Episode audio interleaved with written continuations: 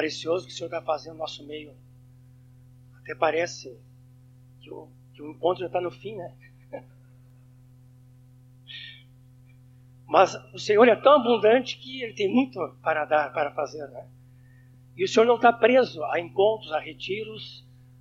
O Senhor está preso a nós, Ele habita em nós, temos a Sua presença. E Ele quer que essa vida se manifeste cada dia, todos os dias da nossa vida, onde nós estivermos. Irmãos, vamos abrir em 1 Pedro, no capítulo 4. 1 Pedro.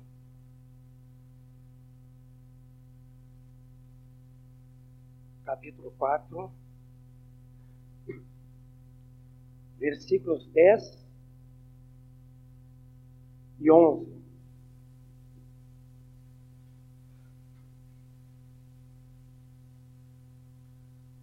Um dos textos chaves na palavra de Deus, um dos textos, um dos textos central na palavra de Deus, texto áureo, quando se fala sobre os dons, quando eu vejo a palavra de Deus, me ressalta 1 Pedro 4, 10 e 11. Vamos ver juntos? 1 Pedro 4, 10, 11.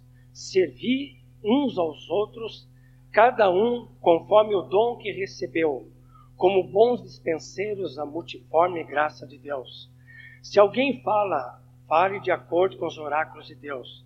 Se alguém serve, façam na força que Deus supre, para que em todas as coisas seja Deus glorificado por meio de Jesus Cristo, a quem pertence a glória e o domínio pelos séculos dos séculos.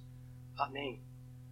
Aqui uma ordem da palavra de Deus: servir uns aos outros como servir? Vamos ver, vamos ver o final aqui? Cada um conforme o dom que recebeu. Nós só podemos servir uns aos outros conforme o dom que recebemos.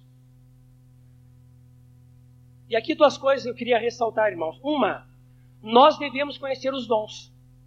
Amém? Se eu tenho que servir conforme os dons, se eu tenho nos dado, e eu tenho que conhecer os dons. O que, que a palavra de Deus fala sobre os dons?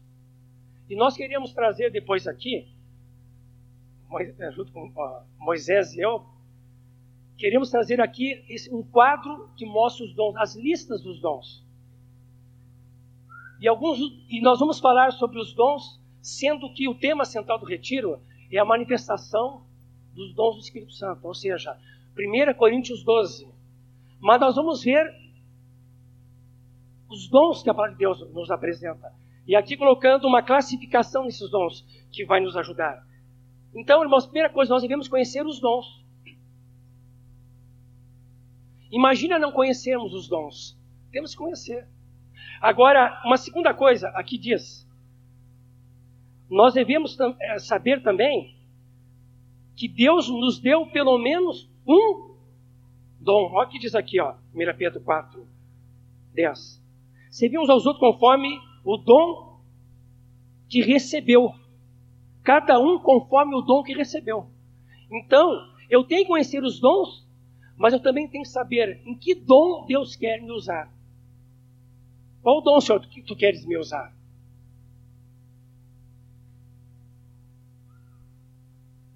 Irmãos, quando nós servimos ao Senhor, nós devemos servir ao Senhor conforme os dons que Ele tem nos dado tem derramado sobre nossas vidas. E quando nós servirmos com os dons que Deus tem nos dado, todo dom em exercício se torna, sabe o quê? Um ministério. Aqui de servir uns aos outros, cada um conforme o dom que recebeu. Se o dom que eu recebi, eu, eu estou colocando ele em exercício, eu estou servindo. Ou seja, é um ministério. Serviço é ministério, ministério é serviço.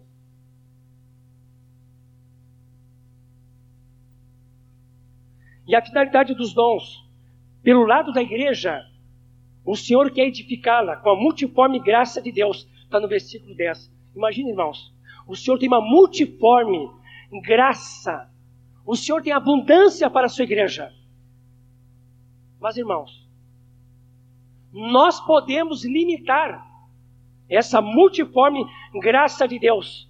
se nós não nos colocarmos nas mãos dele e ser usado por eles. Alguém quer viver assim? De não ser usado por Deus? Não, não é? O Senhor está nos levando aqui a mudar de atitude. Ó Senhor, tu queres que a tua igreja conheça a tua multiforme graça. Mas uma igreja, a igreja do Senhor, ela pode não experimentar tudo isto, porque os irmãos estão com a porta fechada. Essa palavra porta uma, é uma palavra-chave do retiro, né? A porta da sua vida está fechada. Para que Deus entre com todos os seus recursos, a sua graça, seus dons na nossa vida e assim Ele possa nos usar. O Senhor tem abundância para dar para a sua igreja, mas a sua igreja tem que estar aberta para que Ele possa fazer isso. E pelo lado, então, da, da, da igreja, o Senhor quer edificá-la com a multiforme graça. E pelo lado de Deus, quanto à finalidade dos dons, quando estão se manifestando os dons na vida da igreja, é para Deus ser o quê? Está no versículo 11. Para Deus ser o quê? Glorificado. Quantos querem glorificar a Deus na sua vida aqui? Todos, né? E uma das maneiras de glorificar a Deus na sua vida é dizer: Senhor, eu quero conhecer teus dons. Senhor, tu tem, tens me dado pelo menos um ou mais dons. E eu creio que o Senhor tem dado muitos dons. E Senhor, eu quero ser usado por Ti, ser um canal da Tua multiforme graça. E quando então o Senhor me usa, eu não limito o Senhor na minha vida e Ele me usa. E, e eu sou um canal de Deus para abençoar os meus irmãos. Deus está sendo o quê? Glorificado. O Senhor quer, irmãos, que a sua glória venha sobre a igreja. As suas virtudes, glória significa virtudes, qualidades. Ora, quando uma igreja se encontra, quando o povo de Deus se encontra e começa a haver manifestações dos dons, dos carismas, manifestação do Espírito Santo, o que, que os irmãos dizem? Deus está se manifestando, né? Deus está presente. Se é incrédulo, vai se converter. Se é o irmão que está assim, que, que, que não está, né? Que está meio na carne, né? Não tem meia carne, é bem carne, né? Aquela portinha lá dentro do coração ele não abriu, Moisés. Aquela portinha lá dentro, sabe? Ele abriu o coração, a porta do coração. Mas a porta lá dentro do coração está fechada. Se tem um irmão assim que está meio morno, né? Está frio, quando ao mover de Deus, aquele irmão não aguenta também. Ele vai dizer: Deus está aqui também. E a igreja também é tocada, é quebrantada, e vão cair aos pés do Senhor. Então, o Senhor é glorificado, porque a sua glória veio sobre a igreja. As suas virtudes estão sobre a igreja, as suas qualidades, o seu poder está se manifestando na igreja. E assim, então, Deus, irmãos, Ele é glorificado. Os dons que Deus nos deu, irmãos, são recursos de Deus para nós fazermos a sua obra. Agora nós podemos saber qual é a obra de Deus. Temos aprendido bastante, mas não usar os recursos de Deus.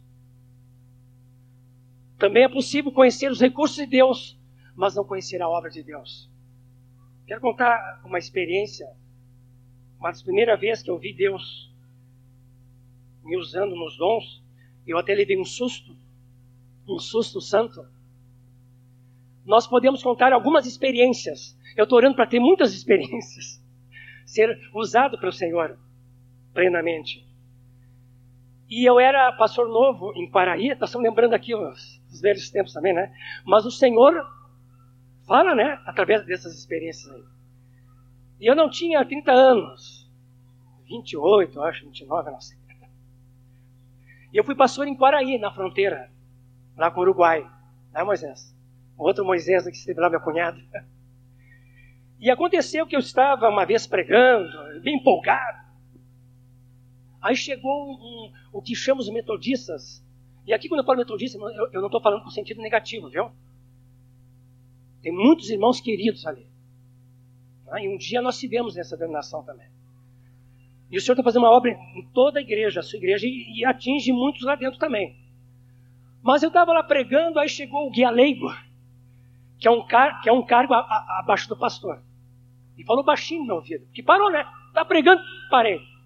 E falou baixinho assim: Pastor, tem uma pessoa endemoniada, estão te chamando urgente. O senhor tem que ir lá.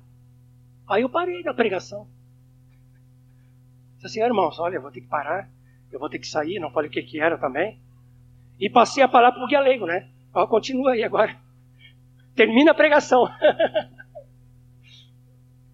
eu não sei se essa pregação aí, Liginha, foi aquela pregação do Espírito Santo, né? Que interrompe. o senhor tem seus meios, né?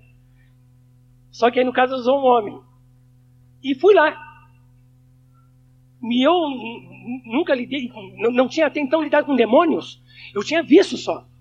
Aí eu cheguei na casa lá do, da pessoa endemoniada, a esposa dele era convertida, ele não era. E ele trabalhava em instância. Ele arrumava cerca, puxava arame, fazia cercas. Tem, até tem um nome para isso aí.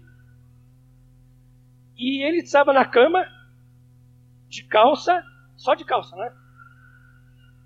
Braço cruzado.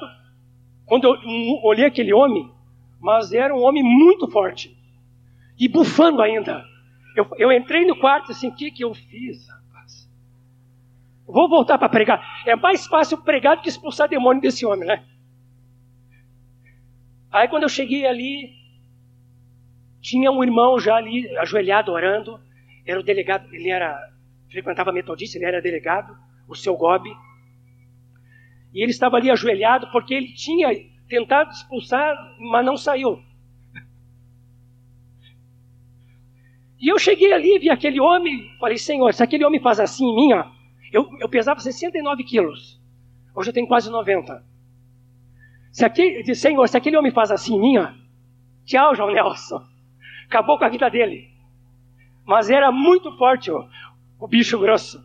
Era um homem, que, um baita gaúcho, na fronteira ainda.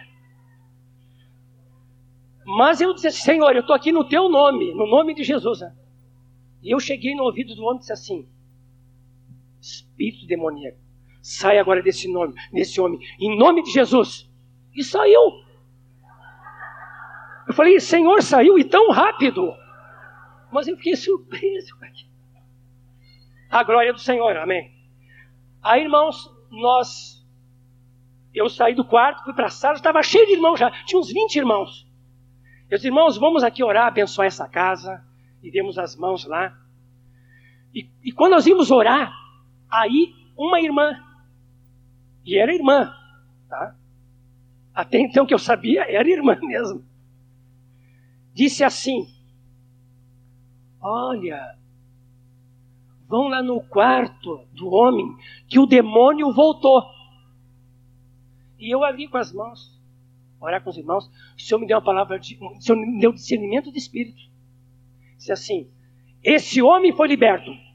E o diabo está amarrado em nome de Jesus. Aquela mulher caiu no chão endemoniada. Também fiquei surpreso. Levei outro susto que aconteceu ali. O homem foi liberto. A mulher foi liberta. E nós também fomos libertos. Aí fomos embora. Irmãos, imagina nós fazermos a obra de Deus sem depender dos recursos de Deus. Eu sei que essa experiência do Moisés Erasmo é bem forte, né? Esse andar no Espírito Santo. E o Senhor renovou suas vidas. E o Senhor também nos atingiu através da renovação lá dos anos 70. E nós temos aprendido, irmãos, que nós não podemos fazer a obra de Deus com a nossa mente só, com o nosso intelecto, com as nossas emoções, com o que nós achamos. Não, irmãos, quando nós fazemos a obra do Senhor, Lógico que nós devemos colocar a nossa mente, a nossa vida ao dispor do Senhor. Mas, irmãos, há algo sobre nós. A presença do Espírito Santo sobre nossas vidas. A presença do Espírito Santo com os dons sobre a nossa vida. E nós não devemos andar no natural da nossa vida. Nós devemos andar no sobrenatural de Deus. Que coisa linda, né? Não deveria ser mais fácil fazer a obra do Senhor assim? Senhor, eu só oro, eu me disponho e tu fazes a obra. Não é o mais fácil? Vocês concordam? Mas como é difícil, né? Na prática é difícil. Não deveria ser assim. Eu estou lembrando agora de uma palavra de Paulo na sua experiência, 1 Coríntios, que ele é, deve ser o capítulo 3, capítulo 2, que ele fala que, que a mensagem dele não constituía em palavras persuasivas, conhecimento humano, mas, mas que ele dependia do poder do Espírito Santo sobre a sua vida. De Espírito e poder do Espírito Santo sobre a sua vida. Assim ele andava. Ele não andava pelo lado natural, ele andava pelo lado sobrenatural de Deus, sendo usado por Deus através dos seus dons. Há dois males na vida da igreja quanto ao uso dos dons: ou ignorá-los, ou não praticá-los. O Senhor está chamando a igreja aqui o quê? A não ignorar. Amém. E quem sabe muitos de nós já conhecemos os dons. Mas o Senhor está chamando a igreja aqui para praticar os dons que o Senhor tem nos dado. Alguém falou, irmãos, que o valor da vida de um discípulo é determinado pelo uso que ele faz daquilo que Deus lhe der. Quanto mais eu me coloco à disposição para que o Senhor me use naquilo que Ele tem me dado, mais o valor da vida de Cristo na minha vida está aparecendo. E há duas virtudes que o Senhor nos dá aqui para nós nos movermos nos dons do Espírito Santo. Em Romanos 12, no versículo 13 e 6, nós vamos abrir mais adiante, mas eu quero referir ali, irmão, que diz que os dons que o Senhor nos dá é devido à sua graça. E quando nós operamos nesses dons, é segundo a medida de fé que ele, que ele dá para nós. Pela sua graça, o Senhor nos dá os seus dons. Graça, favor merecido. Ele tem prazer em se dar para nós e dar os seus dons para nós. Agora, irmãos, o Senhor também nos dá uma medida de fé. Sabe para o quê? Para que nós tenhamos dele capacidade para praticar esses dons. Então, pelo lado do Senhor, Ele nos dá da sua graça os seus dons. E pelo lado do discípulo, Ele nos dá uma medida de fé para nós nos exercitarmos, sermos usados naqueles dons que o Senhor tem nos dado. Hoje de manhã mesmo, quando estavam ministrando o Erasmo e o Moisés, e também me veio hoje à tarde aqui, me veio bem forte o que eu tinha já meditado em casa. Que Deus tudo já fez por nós. E isso aqui é uma manifestação do seu amor em nossas vidas. Ele já nos capacitou com todos os seus recursos para realizarmos suas obras. Ele já fez tudo. Irmãos, o Senhor já fez tudo. E deu dos seus dons. Ele se deu para nós, ele habita em nós. E também deu seus dons para nós. Agora ele espera de quem? Para se dar. Ele espera de cada um de nós. O Senhor já se deu para nós. Ele, ao ponto que ele habita em nós, com todos os seus dons. Mas o Senhor quer que também nós nos, nos entreguemos, nos ab, abrimos nossa vida para Ele. E nós devemos render a Ele em amor e em serviço. Então, nós vamos ver então algumas transparências. Nós achamos melhor assim fazer também, porque tem muitos irmãos tomando nota. Então, nós vamos ver aqui uma classificação desses dons e eu e Moisés estamos juntos, né? Ministrando a transparência 1.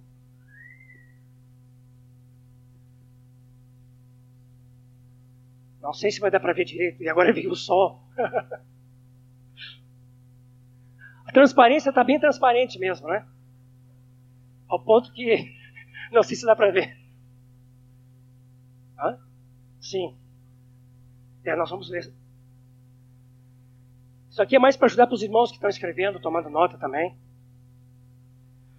Nós podemos classificar aqui, irmãos, três tipos de dons. Moisés diz que tudo que o Senhor nos dá faz parte dos seus dons. Tudo. Nós vamos ver aqui três tipos de dons. Nós vamos ver aqui esses dons, os encargos na igreja de Deus em cada localidade. Segundo, as funções no corpo de Cristo. Terceiro, a manifestação do Espírito Santo. Inclusive, nós vamos parar principalmente nessa terceira classificação aqui, a manifestação do Espírito Santo. Mas a primeira aqui, os encargos na igreja de Deus em cada localidade. São dons para a presidência da igreja, da igreja local. Nós vamos ver mais adiante. Segundo aqui, as funções no corpo de Cristo são dons para os serviços que prestamos no corpo de Cristo. E terceiro, a manifestação do Espírito Santo. São dons, dons sobrenaturais e ocasionais do Espírito Santo. Próxima transparência.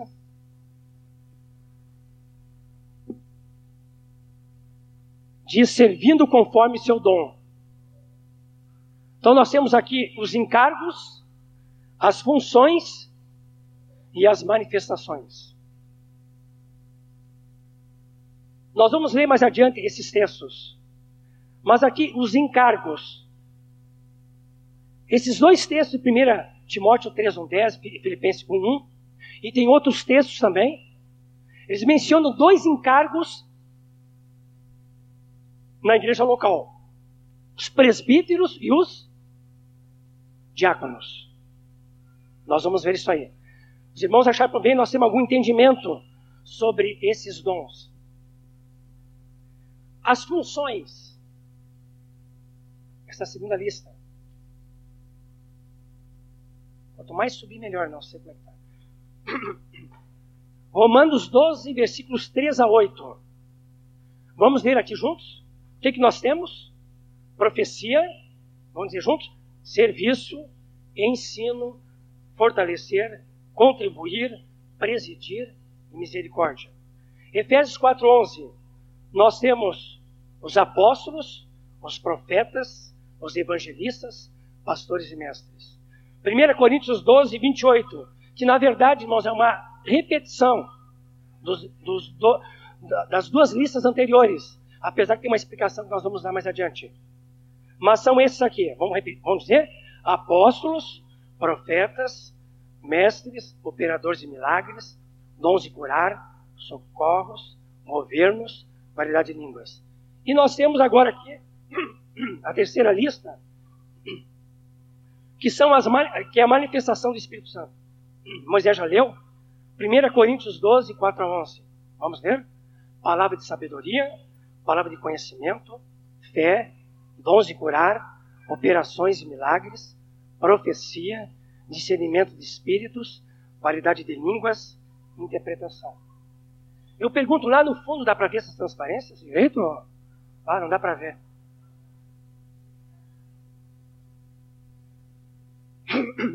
É. É, nós vamos fazer uma apostila desses materiais que estão sendo ministrados. Mais, mais adiante nós vamos alcançar para os irmãos. Através dos vínculos.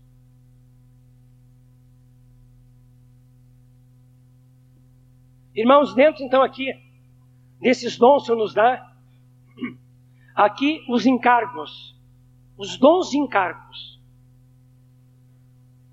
Esses encargos, esses encargos aqui, refere-se aos dons para a presidência da igreja local. Pode apagar aqui? Vamos abrir em Filipenses, no capítulo 1. Filipenses 1,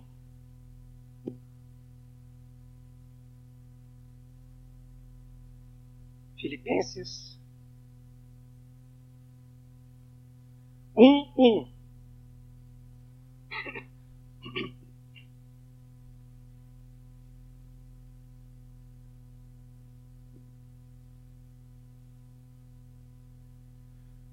E aqui, irmão, nós vamos entender algumas coisas que o Senhor tem nos falado nesses anos sobre essa questão de presbítero, de pastor, de bispo, de diácono. Então nós achamos por bem falarmos. Mas aqui é mais uma, mais uma introdução do que realmente entra em muitos detalhes, mas algumas coisas nós queremos ver dentro dos dons que o Senhor deu para a vida da sua igreja. Filipenses 1.1, vamos ler juntos. Paulo e Timóteo, servos de Cristo Jesus, a todos os santos em Cristo Jesus, inclusive bispos e diáconos que vivem em Filipos. Aí fala de bispos e diáconos. Em 1 Timóteo 3, 1 a 10,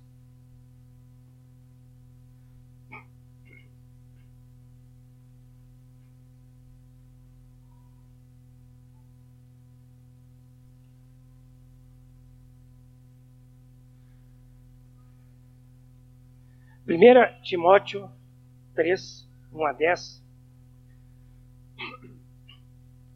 Eu vou ler só os primeiros dois versículos.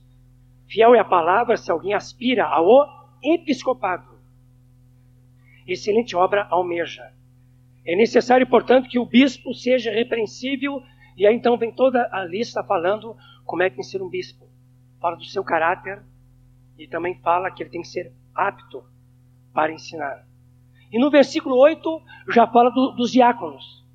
Semelhantemente quanto ao diácono, é necessário que seja repreensível, e aqui então continua falando dessas qualificações também de um diácono. Irmãos, na igreja local, quanto, a, esses, a, quanto aos encargos, nós temos presbíteros e diáconos. Os presbíteros, eles têm encargo de presidência na igreja local. Em 1 Timóteo, no, no capítulo 5, versículo 17, diz isso aí.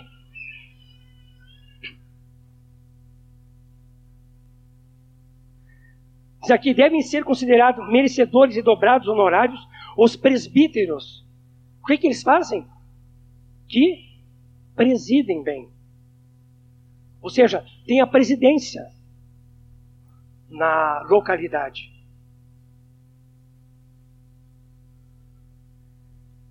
E nós vamos ver na palavra de Deus, irmãos, que os diáconos, eles servem diretamente em tudo aos presbíteros. Em tudo. E não em algumas coisas. Nós encontramos, às vezes, diáconos por aí que ajudam só na ceia, e outras coisas mais. Mas nós entendemos que o diácono, essa palavra significa aquele que. Nós vamos ver mais adiante essas palavrinhas, no sentido original. Mas eles são aqueles que servem em tudo. Os presbíteros, quanto à presidência da igreja local. Nós vamos ver que, que tanto os presbíteros e os diáconos trabalham juntos. Tanto é que quando Paulo escreve aos Filipenses, ele escreve a quem? Aos bispos ou presbíteros e aos diáconos. Está no plural.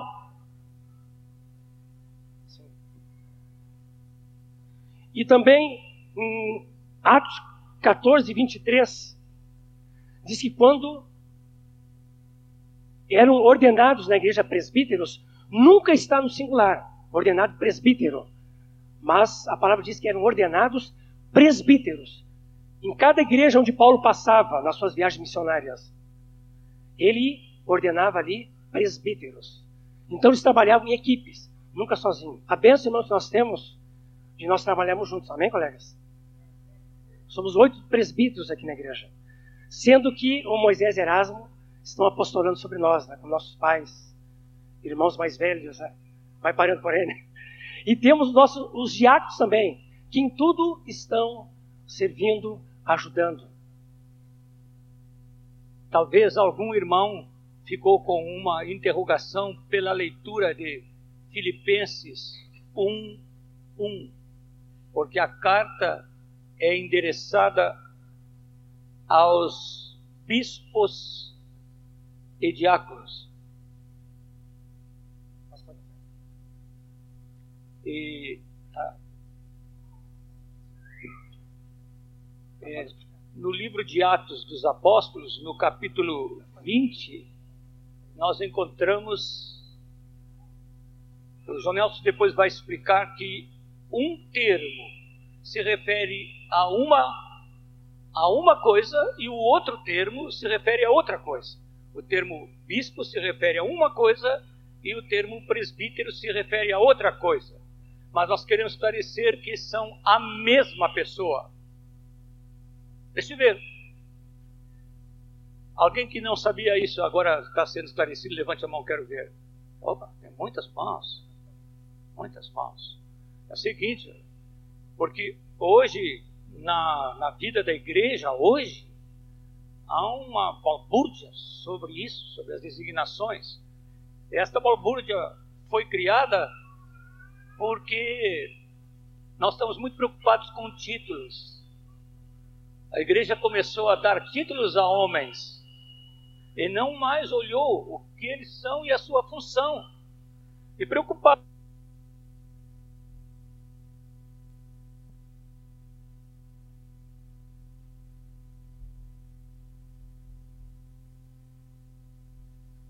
Eu disse, mas por que, que tu queres ser presbítero? Porque eu quero ter um automóvel.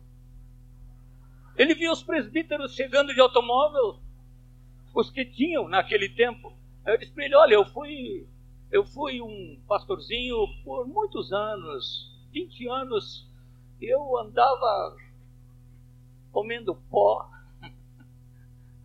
amassando barro, né, Erasmo? O Erasmo não tem automóvel até hoje. Mas você está pronto a, a comer pó por 20 anos, quem sabe vai ser a primeira coisa que vai precisar. Mas abram em Atos 20, Atos 20, amados, vamos esclarecer isso de uma vez. Essa questão do termo bispo e presbítero. Depois o João Nelson vai, vai mastigar isso até no original aí. Ele já sabe o original melhor do que eu. Olha aqui, amados. Vejam bem, no versículo 17, olhem para o versículo. Parece que isso não é muito importante, mas é, é hora de, nessa parte introdutória, porque nós vamos amanhã mastigar bem as manifestações do Espírito, é bom esclarecer bem. Versículo 17. De Mileto mandou a Éfeso chamar quem? leiam aí. Chamar os presbíteros da igreja de Éfeso. Eu estava numa reunião onde tinha presbítero, pastor, tudo misturados. Os pastores mandavam nos presbíteros uma confusão. Aí eu, li assim o texto. Eu li para eles assim: De Mileto mandou a Éfeso chamar os presbíteros da igreja, deixando lá os pastores. Deu uma balbúrdia. Mas está escrito isso na sua Bíblia? Eu digo, não, não está. Essa é a Bíblia que vocês têm. Porque segundo o que vocês pensam, os pastores mandam nos presbíteros, então uma igreja pode ter pastores e presbíteros. Mas que é isso? E os pastores mandando nos presbíteros. Quem preside a igreja local são os presbíteros. Os presbíteros. E os presbíteros são pastores, por serem presbíteros. E na igreja pode haver pastores que não são presbíteros. Depois que o João Nelson terminar a explicação, vão entender bem direitinho. Mas agora eu quero mostrar outra coisa. Vamos ler de novo o versículo 17. De Mileto mandou a Éfeso chamar os presbíteros da igreja. Agora vocês deem um salto para o versículo 28. Versículo 28. Olha o que está no versículo 28. Atendei, vamos ler juntos. Atendei por vós e por todo o rebanho sobre o qual o Espírito Santo vos constituiu bispos, para pastoreardes a igreja de Deus, a qual ele comprou com seu próprio sangue. A quem é que ele está chamando de bispos? Aos presbíteros. Ele mandou chamar os presbíteros, começa a falar com eles.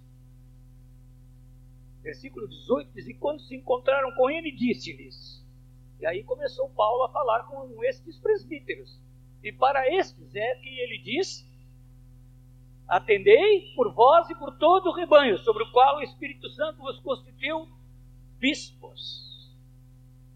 Bispo quer dizer literalmente supervisor, aquele que olha por cima. Epi, por cima. Scopus, aquele que olha por cima, que vê por cima, que supervisiona. Esse é bispo.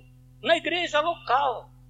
Hoje existe bispo, bispo e presbítero, os bispos mandam nos presbíteros, os pastores mandam nos, nos presbíteros, os, parece que os únicos que não mandam nada são os presbíteros, não é? Porque todo mundo manda nos presbíteros. Os irmãos entenderam bem? Bispo igual a presbítero. Presbítero igual a bispo. João Nelson vai explicar por que desses dois termos.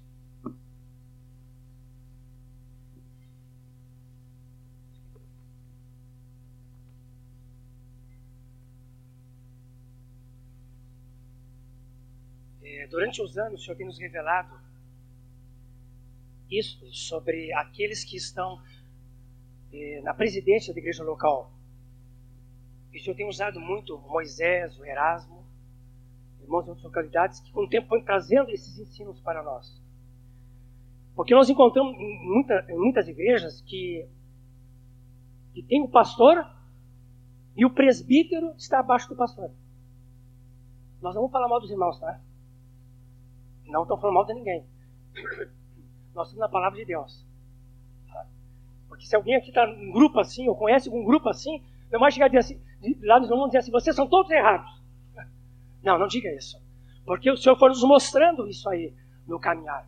E tem congregações que é o contrário. Tem um pastor e o presbítero embaixo. Tem congregações que tem bispo. É o bispo, os presbíteros e o pastor. Eu lembro que na, na velha dispensação na minha vida, eu não estou falando mal dos irmãos aqui, entendo bem, mas quando eu saí da teologia, aquela faculdade de Moisés e Erasmo passaram, aquela a mesma. Então eu assinei, fomos para Quaraí, eu ganhei um nome lá. Meu nome era, quer dizer, o meu nome é João Nelson, mas me deram nome assim, ó. Reverendo Pastor João Nelson.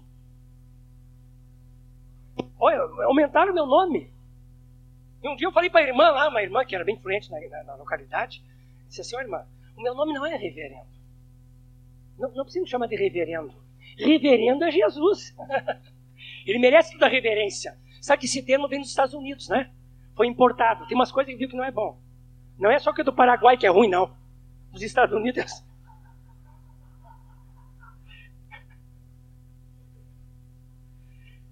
E eu falei para a irmã, ah, irmã, não precisa me chamar de reverendo. Tá bem, quem me chama de pastor, chame.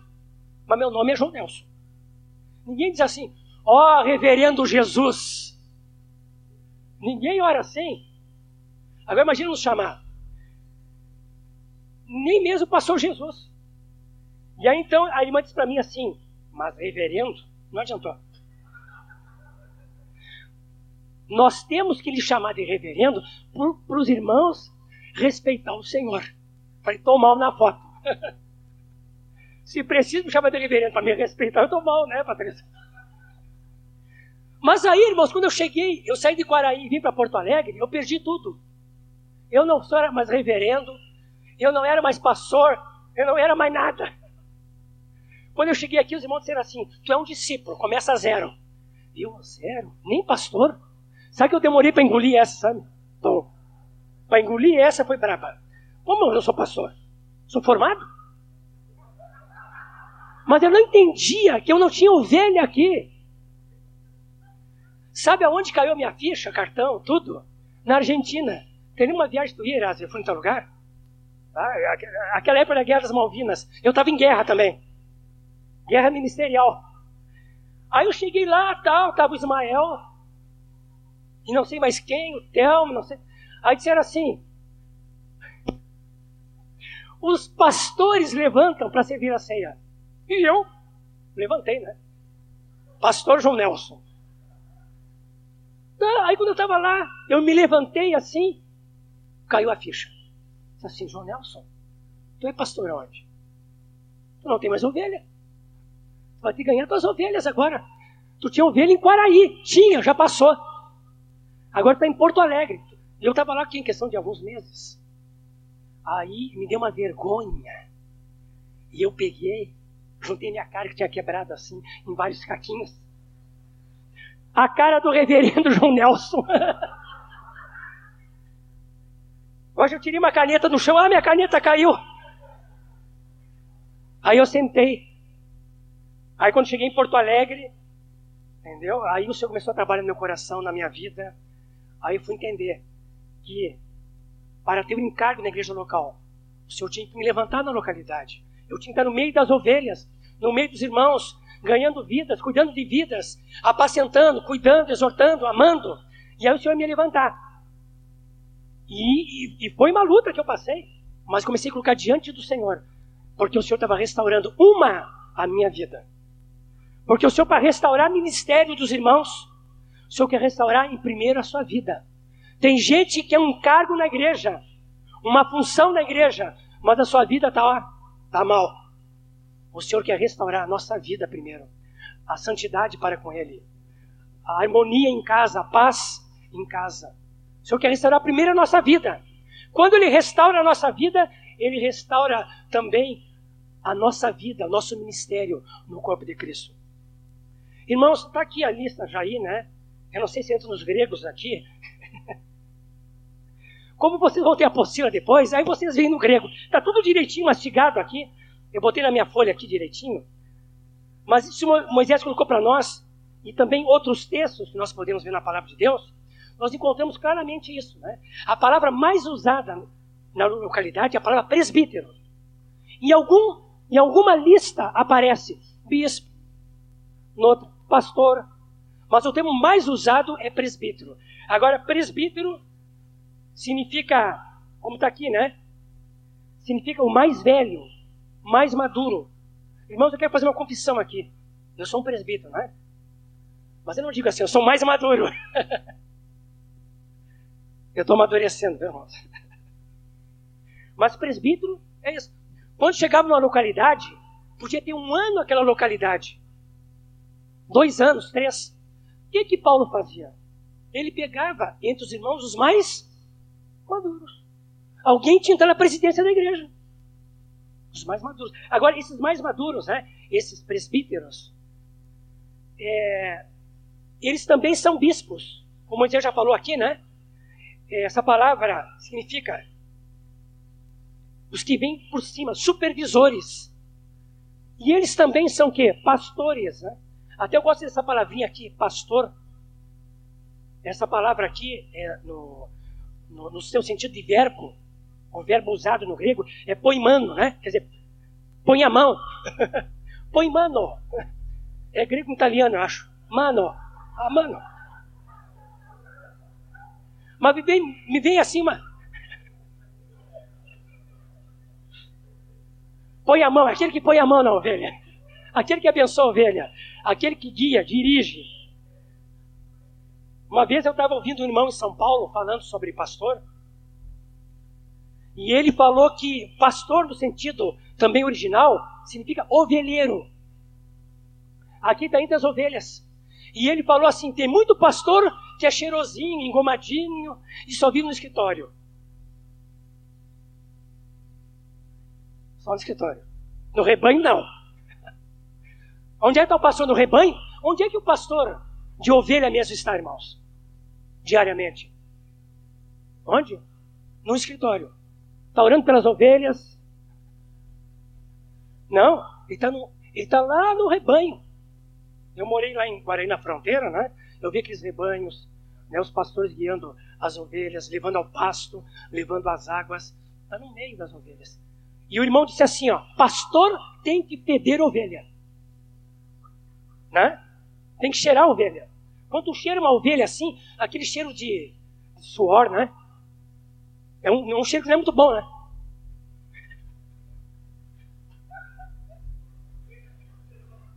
E as ovelhas aqui são cheirosas, né? As nossas. Amém. Irmãos, para esses encargos, o Senhor não coloca todos. O Senhor coloca alguns algumas pessoas. Você imagina uma igreja onde todos são presbíteros, bispos e pastores. Não, tem. Para ter pastor tem que ter ovelhas. Então o Senhor chama alguns. Ah, alguém pode perguntar aqui: será que o senhor um dia vai me chamar para ser presbítero, vice-pastor? Não sei. Pode. E a gente até hora que seja, né? Porque aí vai ter muitos rebanhos.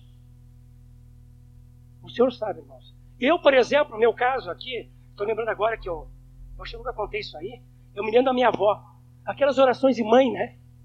E vó, então, acho que é pior ainda, porque a avó é a mãe. e a minha vó, Angélica, quando eu era pequenininho, já alguns anos atrás, e agora já vou para os 47, né? Moisés e Herá já estão mais adiante, bem adiante, né? 72. Nós todos vamos chegar lá, né, Chegamos nessa graça, nessa unção do Senhor, nesse exemplo de vida que é dado para nós. Mas a minha avó dizia assim: Joãozinho, quando crescer, tu vai ser pastor, né? E eu dizia: tá, vó, você, você. Mas eu dizia: você. Eu, no coração dizia assim: não você. E a minha avó dizia: quando crescer, Joãozinho, tu vai ser pastor. Eu disse: tá, vovó, tá bem. Mas no meu coração dizia: não, vovó, eu não quero ser pastor. Mas o que, que Deus faz, né? Eu estou lembrando, irmãos, aqui, que o IPA é muito marcante para mim. Uma que eu estudei aqui em frente, nesse pavilhão, aqui teve um seminário, onde Moisés e Erasmo eram, foram diretores, foram professores. Aqui também eu conheci o Senhor Jesus, através do Robert Curry. Também aqui a Cilei me conheceu, viu? mas eu não a conhecia. Só de ouvir falar, também não.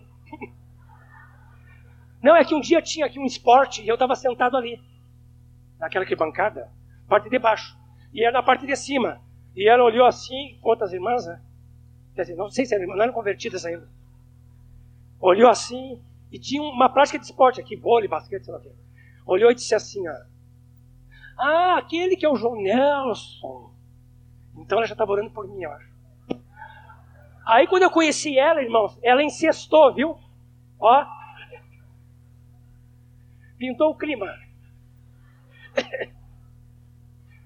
Mas, irmãos, o Senhor levanta aqueles que Ele quer.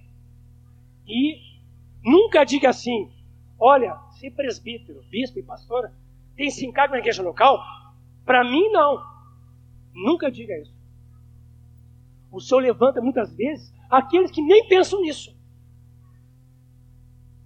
O Atmanito disse uma coisa interessante. Ele disse que aquele que fala muito, que pensa muito e que fala, não serve. Mas ele disse que aquele assim que sabe disso, mas se humilha, busca o Senhor, o Senhor levanta então. Amém. Vamos ver o outro quadro ali, ó. É, as funções. É o segura essa transparência. Sim. É, nós vamos dar um intervalo aí. Quantos minutos? Como nós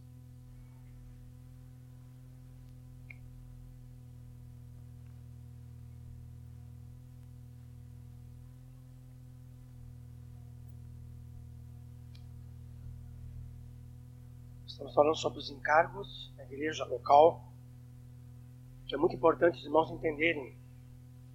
Os presbíteros, diáconos que presidem a igreja.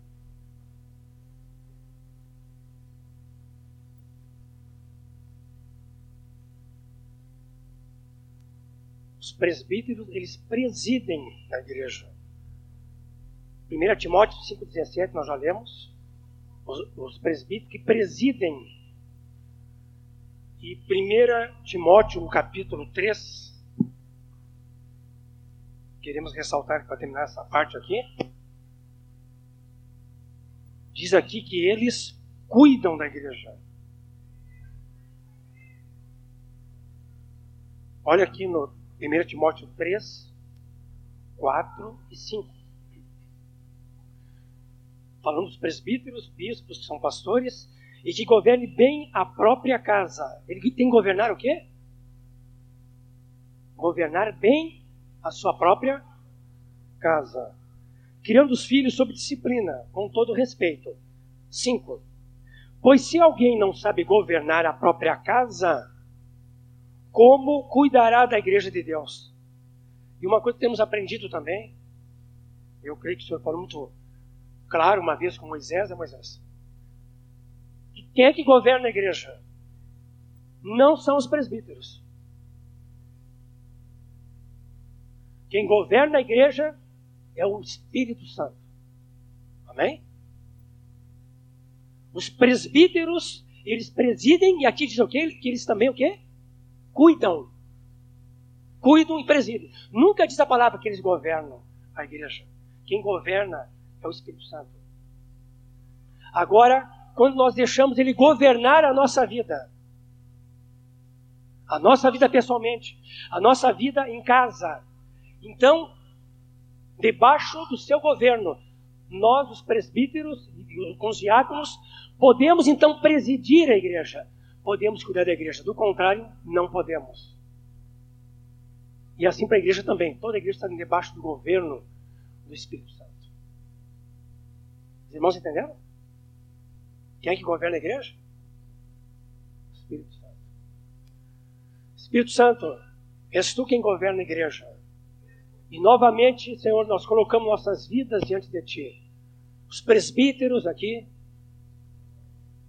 os discipuladores, todos os discípulos, Senhor. Nós reconhecemos Teu governo sobre nossas vidas. Tu és quem governa, quem manda, direciona, determina. E nós, Senhor, nos submetemos a Ti.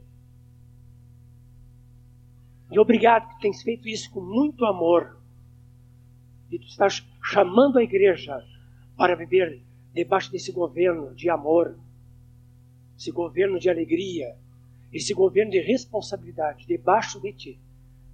Nós oramos em nome do Senhor Jesus. Amém. Glória ao Senhor Jesus. Queremos falar, irmãos, das funções.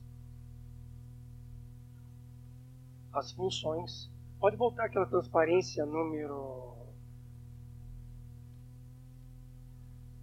que fala do, do, do, dos, dos dons ali.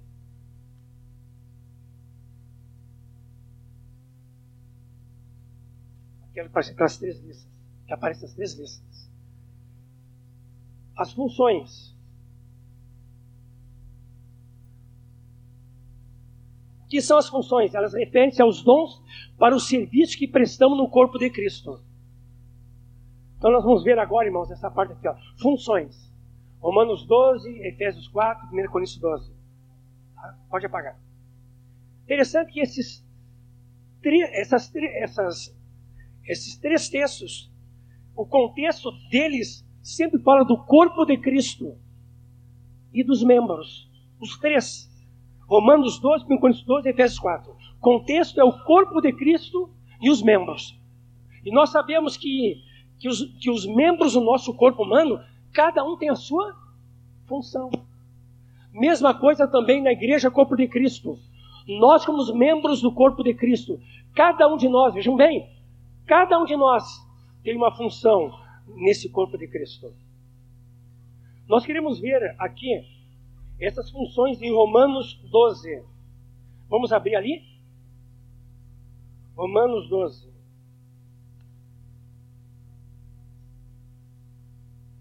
Pode botar para mim já transparência 4. Isso aqui é uma administração transparente, viu, irmãos? Deixar bem claro para os irmãos aqui. Nós estamos usando nove transparências. Amém.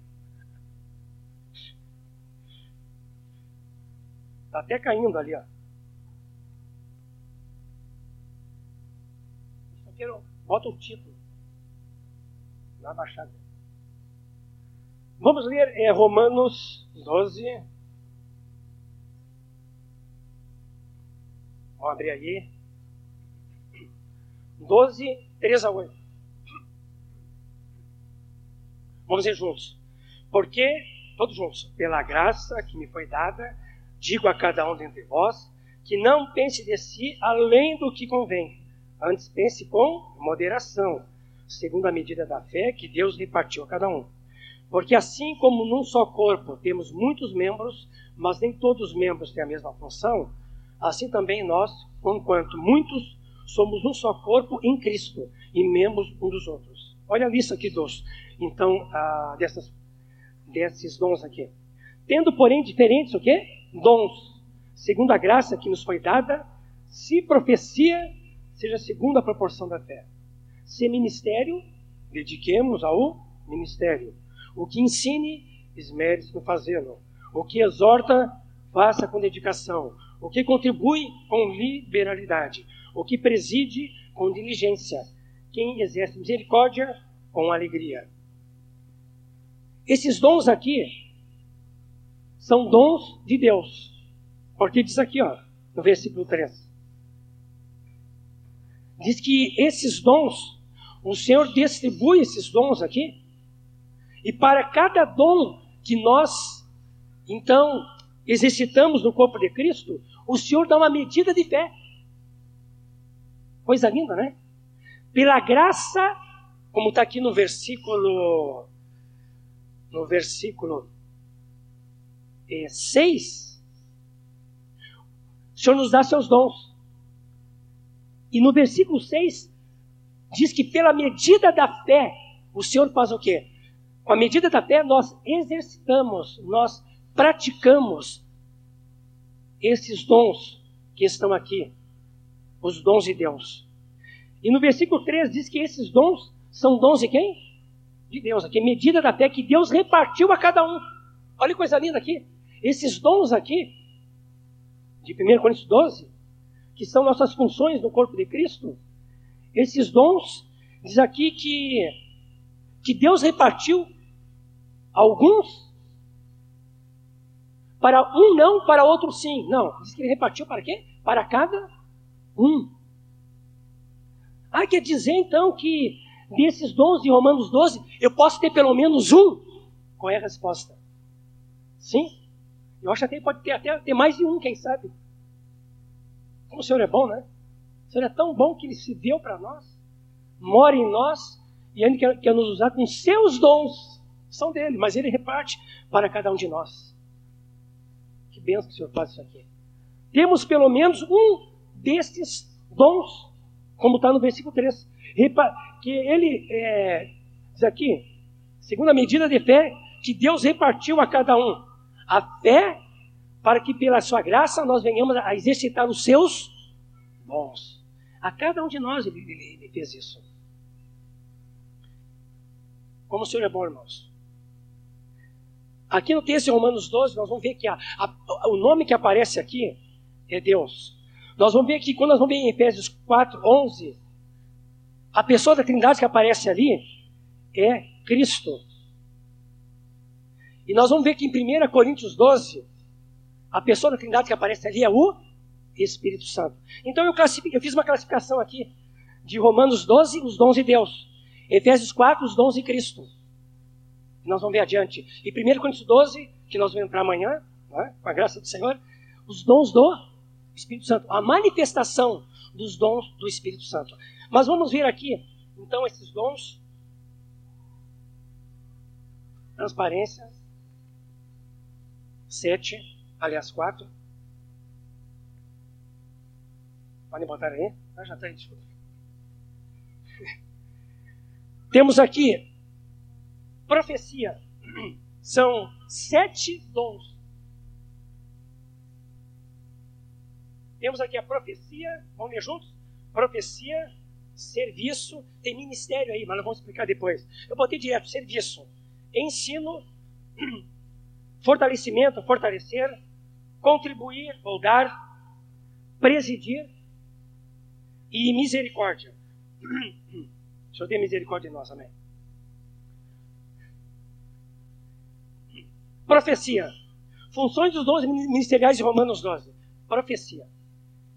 É a capacidade dada por Deus para revelar a sua vontade para o seu povo. Ou para uma pessoa. Essa é uma capacidade que Deus deu. Deus repartiu através desse dom. E Deus usa a, aquela pessoa para revelar a vontade de Deus para um grupo ou para aquela pessoa. Ah, irmãos, mais adiante, Moisés, nós vamos entrar, né, Moisés? 1 Coríntios 12 ali. Tá? Então, alguns dons aqui nós não vamos entrar muito, porque nós vamos entrar mais adiante. Mas aqui, ó, Deus quer usar cada um de nós em profecia. Já está usando, amém? Você já está fazendo isso na vida da sua igreja. O Senhor quer um povo assim. Diz em 1 Coríntios 14 que todos os poderes o quê? Profetizar. Então, é para todos. É para todos. Todos podem profetizar. Como Moisés diz que há pessoas no nosso meio que, que são usadas nesses dons aqui. Mas o Senhor não quer usar apenas essas pessoas, quer usar, o Senhor quer usar toda a igreja. Essas pessoas que têm sido usadas pelo Senhor, nós dizemos, irmãos, continuem sendo usados pelo Senhor. Amém? Continue sendo um canal disponível para o Senhor usar. Se o Senhor tem usado, continua. Mas aqueles que não têm se disposto ao Espírito Santo para então ser usado. Mas hoje eu creio que o Senhor está mexendo na vida da sua igreja. Tem falado que, que é um povo disponível para ser usado por Ele.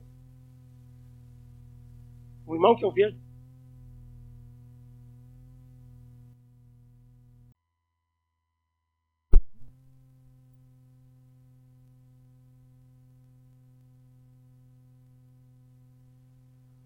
Domingo passado, então, era palavra atrás de palavra, né? Deus estava usando irmão. E vai lá e traz uma palavra do Senhor, uma revelação do Senhor. E essa palavra, quando cai no nosso coração, né, é aquela palavra que nós queremos ouvir. E o Senhor ali nos fortalece, o Senhor nos sustenta, porque é uma palavra que vem do trono dele para nossas vidas. O Senhor quer usar toda a igreja, irmão, em profecia. Outro dom aqui, serviço. Na versão de vocês está ministério, é isso? Né? As versões, né? Ser ministério, é isso? Né? Ah, no original, essa palavra é, é diaconian, que vem de diaconia. Moisés já falou também sobre isso. Que significa o quê? Serviço. E ministério é serviço. Serviço é o ministério. Serviço. É a, vamos ver isso aqui. É a capacidade dada por Deus para ver as necessidades dos outros e supri-la.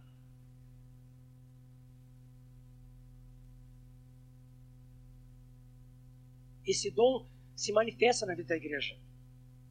Nas reuniões da igreja, fora das reuniões da igreja, o Senhor manifesta esses dons. Pessoas sendo usadas por Deus. Me lembro uma vez que, anos atrás, eu passando uma necessidade, uma necessidade, e, e Deus usou uma irmã para ver a minha necessidade e supri-la. Ah, foi uma bênção de Deus na minha vida.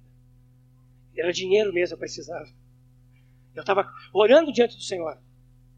Aquela irmã veio e me alcançou um recurso. Veio da parte de Deus. Ah, eu, eu saí assim andando nas nuvens, né? Agradecendo. Eu não vou citar o nome de um irmão aqui, mas quando cheguei em Porto Alegre, chegou uma, uma ocasião que eu precisava de um carro. E o irmão disse assim, João Nelson, eu vou te ajudar a comprar esse carro. Me deu o dinheiro da poupança dele. E eu fui, eu fui depois repondo mensalmente esse dinheiro. São pessoas que, que, que veem a necessidade dos irmãos e estão prontas para ajudar. Amém. Quem sabe aqui que nós estamos falando esses dons aqui, Tu está pensando, Deus já me usou nisso. Hã? Apóstolo dizer assim: olha, quem é que já foi usado aqui nesse dom de serviço, de, de diaconia, de ver a capacidade, de, de ver a necessidade dos irmãos de supri-la? Eu queria que muitos me levantassem as mãos aqui. Tem até alguns sorrindo aí, porque eu queria que isso acontecesse. Mas eu quero que aconteça mais no meio do seu povo, no meio da sua igreja. Ensino. Vamos ler juntos? É a capacidade dada por Deus para expor com clareza e convicção as verdades do ensino de Cristo. Eu lembro aqui de Watmani, que foi irmão tremendamente usada pelo Senhor, usado. E a pessoa que tem esse dom de ensino, ela mergulha na palavra de Deus mesmo. Sabe? Porque aqui diz: aquele que ensina, esmere-se no fazê-lo. Quer dizer, ele ensina ele se ensina e ainda pergunta: será que eu ensinei bem? ele é exigente. consigo. Ah, os irmãos aprenderam. Mas aqui tem esse dom diz assim, ó, aprenderam mesmo? Sabe? É, você não inquieta. Eu lembro aqui de Otmani, a gente vê assim, pô, Otmani foi um mestre. O senhor usado por ele, eu queria ser como ele até. Mas vai ver a vida dele. Uma intimidade com Deus tremenda. Li a palavra de Deus não sei quantas vezes lá no ano. E até o seguinte, até quando ele era mais novo, ele ia jogar bola, que ele, ele era goleiro. E levava a Bíblia lá para o gol. Fazia um gol de Bíblia, eu acho. Então, o time dele deve ser muito bom. Porque para ser goleiro e ler a Bíblia, o time tem que ser bom. Né? Tipo o Grêmio, assim, desculpe. O que é que houve? Nós temos o Ronaldinho, gente. Isso aqui é um comentário da carne.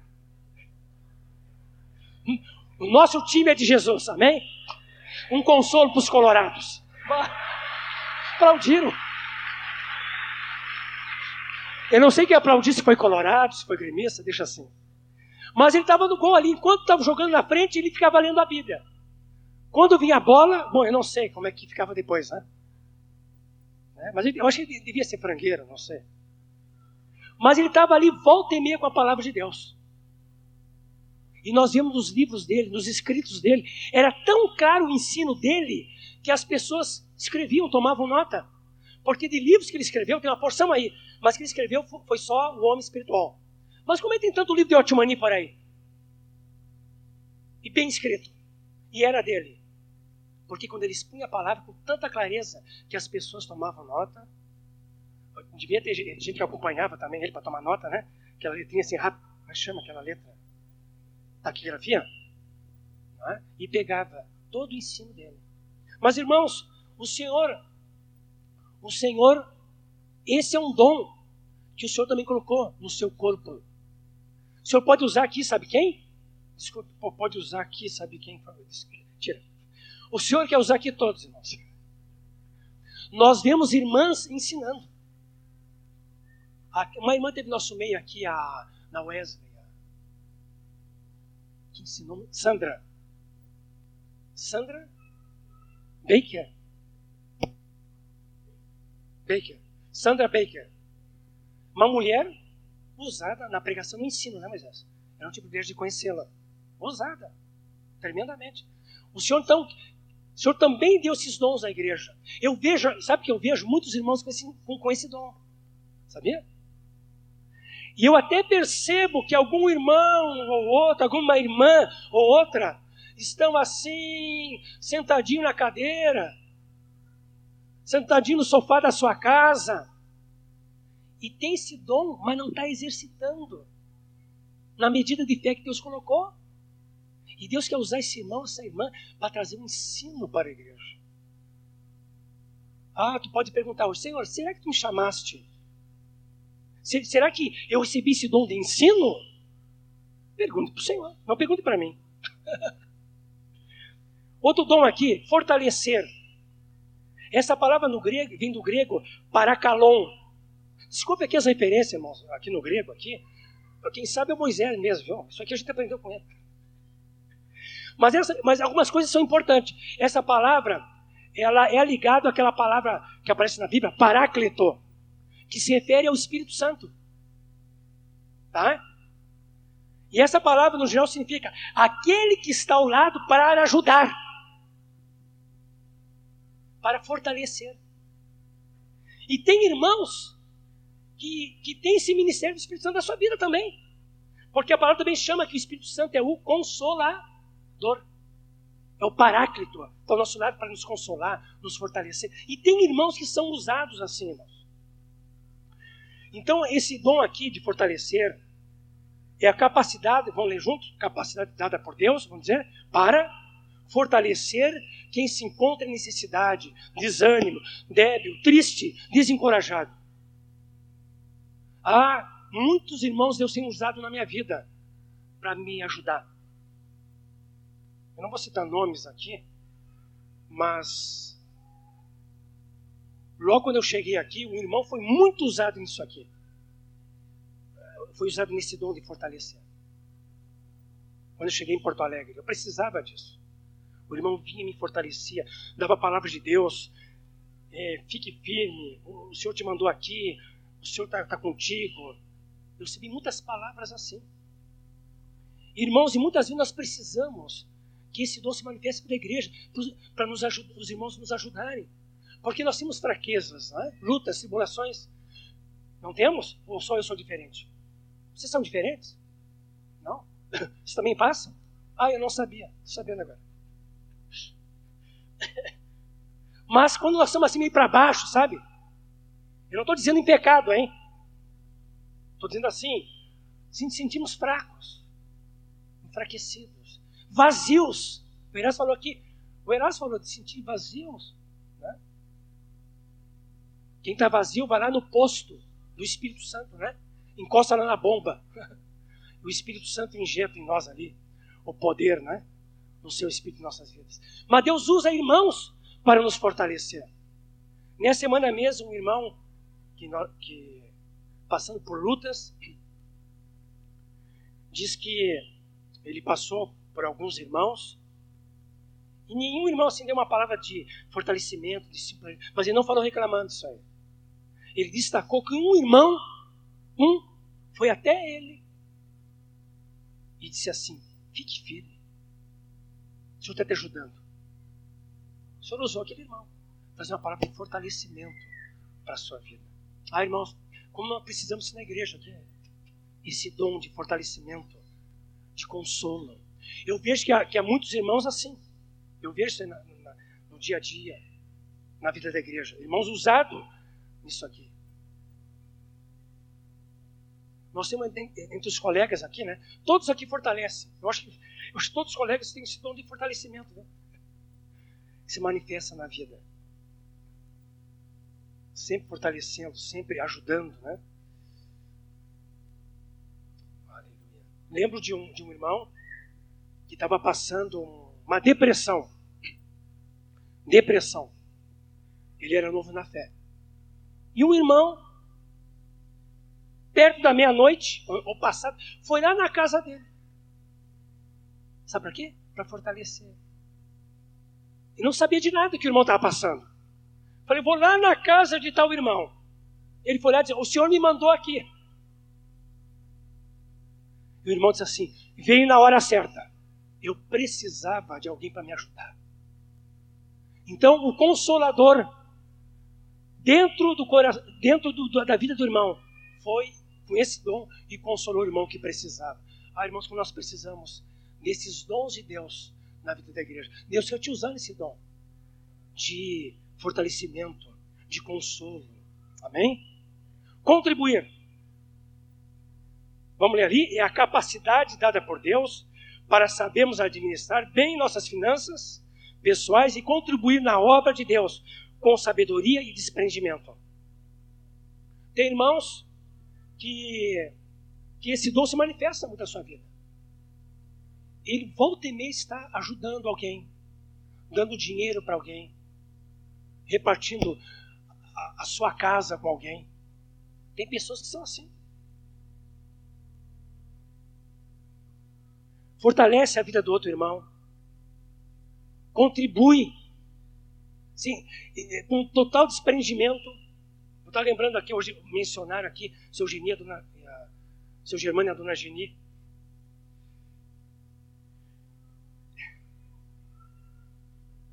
Amém. E, e eu me lembro na ocasião que eles deram pa, para a igreja dez terrenos onde nós construímos nosso campo. Eu estava junto. Eu Erasmo. Ele levou lá para ver os terrenos que, que ele tinha comprado e deu para a igreja. Olha, 10 terrenos é dinheiro. Né? E ele tinha, amém? E ele falou, ah, quero dar para a igreja. Depois surgiu o campo. Né? Muitos irmãos ajudaram na chácara, né? Lembra aquela vez que foi, foi dada uma palavra, olha, vamos comprar a chácara aqui. Eu me lembro do Ervino. o Ervino veio com um caminhão, um, um carrinho de mão. e entrou no nossa reunião, nosso encontro lá, né? Os irmãos botaram dinheiro ali. Muitos contribuíram. O senhor usa irmãos assim, né? Veja bem, o senhor não usa quem tem dinheiro só. O senhor usa todos. É um dom. A pessoa pode receber pouco, mas ela tem esse dom, ela tem que dar, ela, ela, ela não se segura. e uma pessoa pode ter muito dinheiro e não ter é, é isso que está manifestando na, na sua vida. Irmãos, não me entendo mal. Generosos todos têm que ser. Amém? Todos têm que contribuir. Está na palavra. Mas tem uns que têm um dom de contribuir na sua vida que ele não aguenta. Ele quer abençoar os irmãos. Quem sabe tu deve ter esse dom. Aí a igreja é enriquecida também, é abençoada. Vamos para outros dons aqui. Presidir. Vamos ler juntos? É a capacidade dada por Deus para liderar e ajudar as atividades dos outros com graça e segurança. É para liderar e ajudar, hein? Não é liderar e atrapalhar. Tem uns que se acham líderes e, e podem atrapalhar. Né? Isso aqui tem que ser uma coisa de Deus na vida, na vida dele. Liderar e ajudar as atividades dos outros com graça e segurança. Nós encontramos isso aqui muitas vezes no meio de jovens, grupo de jovens, grupo de mulheres e homens, que uma pessoa se levanta. O que, que nós vamos fazer? Para onde nós vamos? Que decisão? Aí se levanta no meio das mulheres uma irmã. Olha, Vamos para cá. É o dom se manifestando. Tem graça. E o pessoal olha para aquela irmã e diz assim: Poxa, mas é isso mesmo. Ela tem razão, olha. Deus está falando através dela. Ou através, através do, dos irmãos, dos jovens. E Senhor levanta um jovem com esse dom do, aqui de, de presidir. E também aqui entre os homens, eu penso que aqui também, aqui entra muito dos presbíteros. É a presidência na, na vida dele, atuando. Misericórdia. O Senhor tenha misericórdia de nós, amém. Vamos ler junto. É a capacidade dada por Deus para termos compaixão. Olha aqui, ó. Dos fracos, antipáticos, mal vistos e mal cheirosos. Eu não sei se eu tenho ou não tenho esse dom, viu? Sinceramente. Ainda mais aqui os mal cheirosos. Né? Mas tem irmãos que são assim. Tem esse dom na sua vida. Eu posso falar, não, está aqui mesmo, eu falo bem do meu cunhado, humano. Está aqui a Doracia, a mãe dele, né? A mãe dele vai gostar de ouvir isso, né? Quando a gente fala bem de um filho, a mãe fica, ah, glória a Deus. Mas o mano, todo, todo mundo sabe que o mano tem esse dom. Não é, Moisés? Soninha. O mano, e casou com uma irmã que tem esse dom também, que é a Catarina que é uma sueca, e tem esse dom de misericórdia. Eles se encontraram e se conheceram, sabe aonde? Manifestando esse dom de misericórdia, ajudando as pessoas. Estava ajudando as pessoas, e um ajudou o outro, e disse ser forte, e casaram. tem um amor às pessoas. Trazer as pessoas mal cheirosas, mal vestidas, antipáticas, é, né? marginalizadas, para sua casa dar um banho na criatura aquela fedorenta, que tem seu filho de Deus. Olha, irmãos, não é fácil trazer um maltrapilho para tua casa. Eu nunca fiz isso. Nossa, está diante de ti, né? Você vê, te prepara. Alô, se leia, João Nelson. Se leia o seguinte, uma perguntinha. Estou aqui na rua. Tem um maltrapilho aqui, mal cheiroso, ruim, bêbado. Posso levar para casa? Ah, ah, ah, hum, vamos orar. Não, mas a Celia é mais aberta que eu, acho. Sinceramente. Não há dúvida sobre isso. Depois a gente conversa, amém. Mas, irmãos, quando o mano casou, quando o mano casou e foi no colégio americano, tem uma capelinha lá, chegaram os convidados. E vieram lá uns maltrapilhos, mal vestidos, mal cheirosos, e chegaram lá meio, não sei se meio bêbado lá, e abordaram: O que vocês estão fazendo aqui? Nós viemos para o casamento do mano. Que pena que eu não tive nesse casamento, eu estou viajando. Entendeu? Quer dizer, eles foram lá. Por quê? Porque o mano convidou. O mano amava eles. Ah, irmãos, na vida da igreja, como nós precisamos de pessoas com esse dom de misericórdia, né? Muitas vezes a igreja pode ficar dura no tratamento uns com os outros. Dura. Aí vem alguém e diz assim: ó, não, vamos ajudar. É uma crise que ele está passando. Olha, vamos andar mais uma milha. Vamos ajudar o irmão. Vamos lá. Né? Vamos deixar esses comentários de lado. Eu me prontifico aí. Ah, irmãos, precisamos de pessoas assim. Irmãos, desse, dentro desses dons aqui, dentro desses dons aqui, aqui diz em, em Romanos 12, não é para pensar o quê? Além do que convém.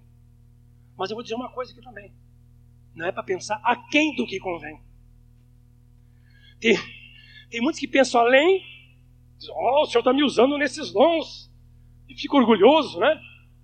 Eu tenho, eu tenho aqui quase todos esses dons que estão sendo ministrados aqui. Eu sou assim, olha, nota 10 para mim. Eu sou um irmão superdotado. Uma irmã superdotada. Eu sou reconhecido em toda parte. Tem uns que são assim, né? Olha. Deus trata com os orgulhosos. Trata. Não devemos ser assim.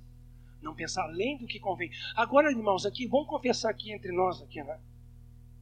No São João Nelson também. Vamos botar o João Nelson na fogueira aí também. Tem uns que pensam aquém do que convém. Essa é uma igreja para mais aquém do que para além. Mas, irmãos, não, não. Essa é uma igreja que vai chegar no equilíbrio. Não além e não a quem. Amém? É uma igreja que, que vai dizer assim: Senhor, eu quero estar no teu fluir. Eu quero ser usado por ti. Senhor, eu não quero pecar contra ti. Tu quer glorificar o teu nome através dos dons manifestos na, na tua igreja. E eu quero glorificar o teu nome, Senhor, através da minha vida, dos dons que tu me desses. E eu, Senhor, me disponho para ser usado por ti. E o Senhor, então, irmãos, há de te usar. Aqui temos então, irmãos, esses dons de Romanos 12, que são as. A, a...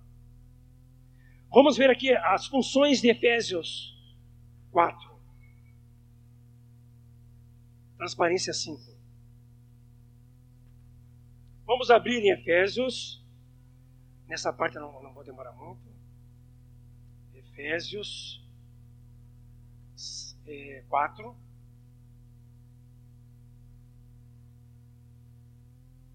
Efésios 4, os versículos 7 em diante.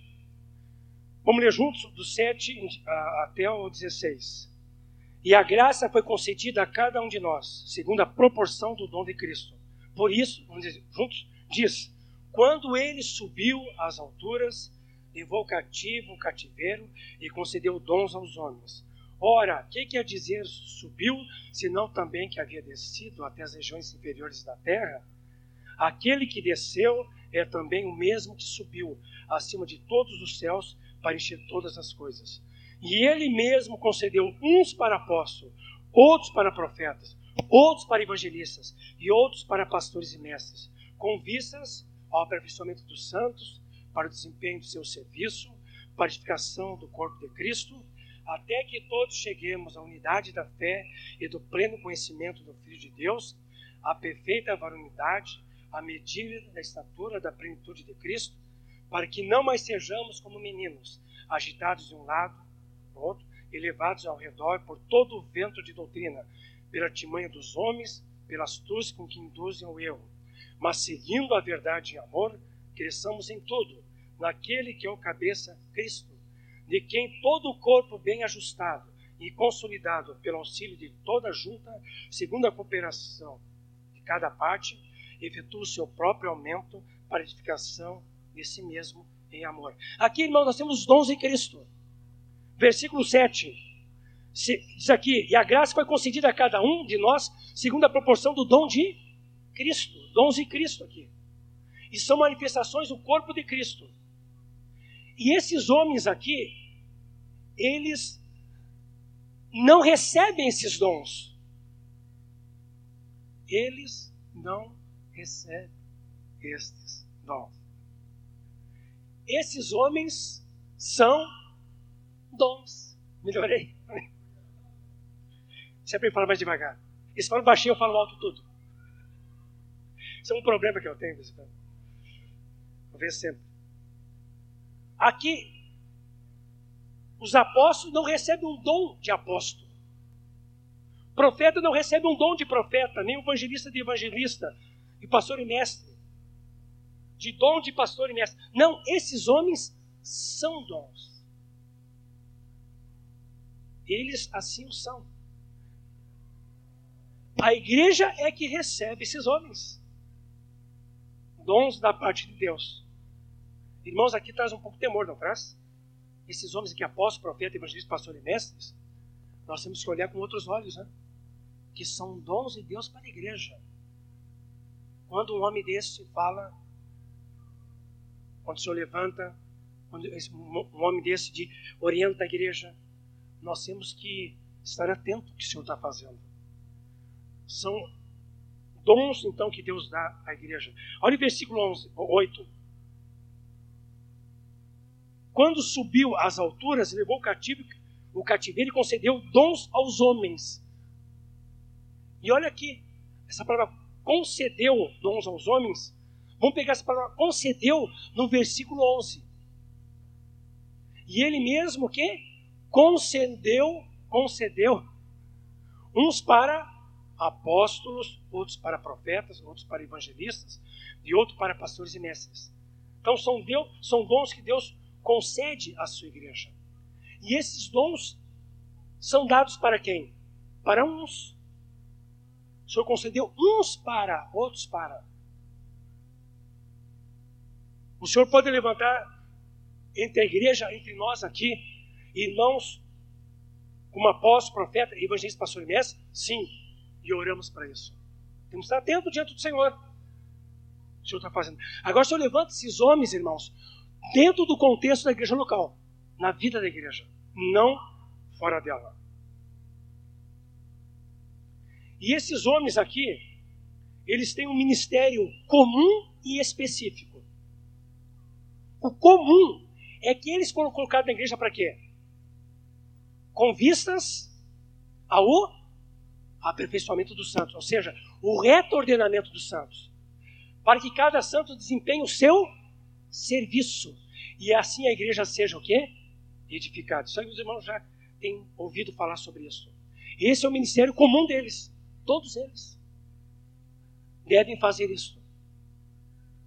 Esse trabalho na vida da igreja. Todos eles, apóstolo, profeta, evangelista, pastor e mestre, estão inseridos na igreja local, estão nesse trabalho comum junto à igreja. Mas também, irmãos, esses esses dons que o Senhor deu à igreja, esses dons, cada um também tem o seu ministério específico. Número 5. Os apóstolos, vamos ver aqui. Vamos ler juntos? São aqueles o quê? enviados da parte de Deus para estabelecerem ou corrigirem o fundamento da igreja, que é Cristo e Sua palavra. Como eu estou dizendo para os irmãos aqui, tudo isso é uma introdução, hein? Porque tem bastante ensino nessas áreas aqui. Nós temos um exemplo aqui claro, sabe de quem? De quem que, que vem a lembrança de vocês? Hein? Paulo. As, quando Paulo é, é comissionado, Atos 13, quando Paulo então tem as viagens missionárias, ele funda igrejas, constitui presbítero, ele prega, ele ensina, é um apóstolo. A palavra apóstolo significa enviado. É um enviado do Senhor. Literalmente, né? apóstolo enviado, aquele que é enviado por Deus. Enviados à parte de Deus. Um outro aqui, dom, profetas. Vamos ver juntos, são aqueles levantados por Deus para darem o quê? Visão e direção à igreja. Podemos botar aqui um exemplo, talvez aqui um dos mais aparece em Atos, no Novo Testamento, Ágabo. Ele profetizou uma grande fome em todo o mundo. E aconteceu nos dias de Cláudio. É uma referência em Atos 11, 28, sobre Ágabo.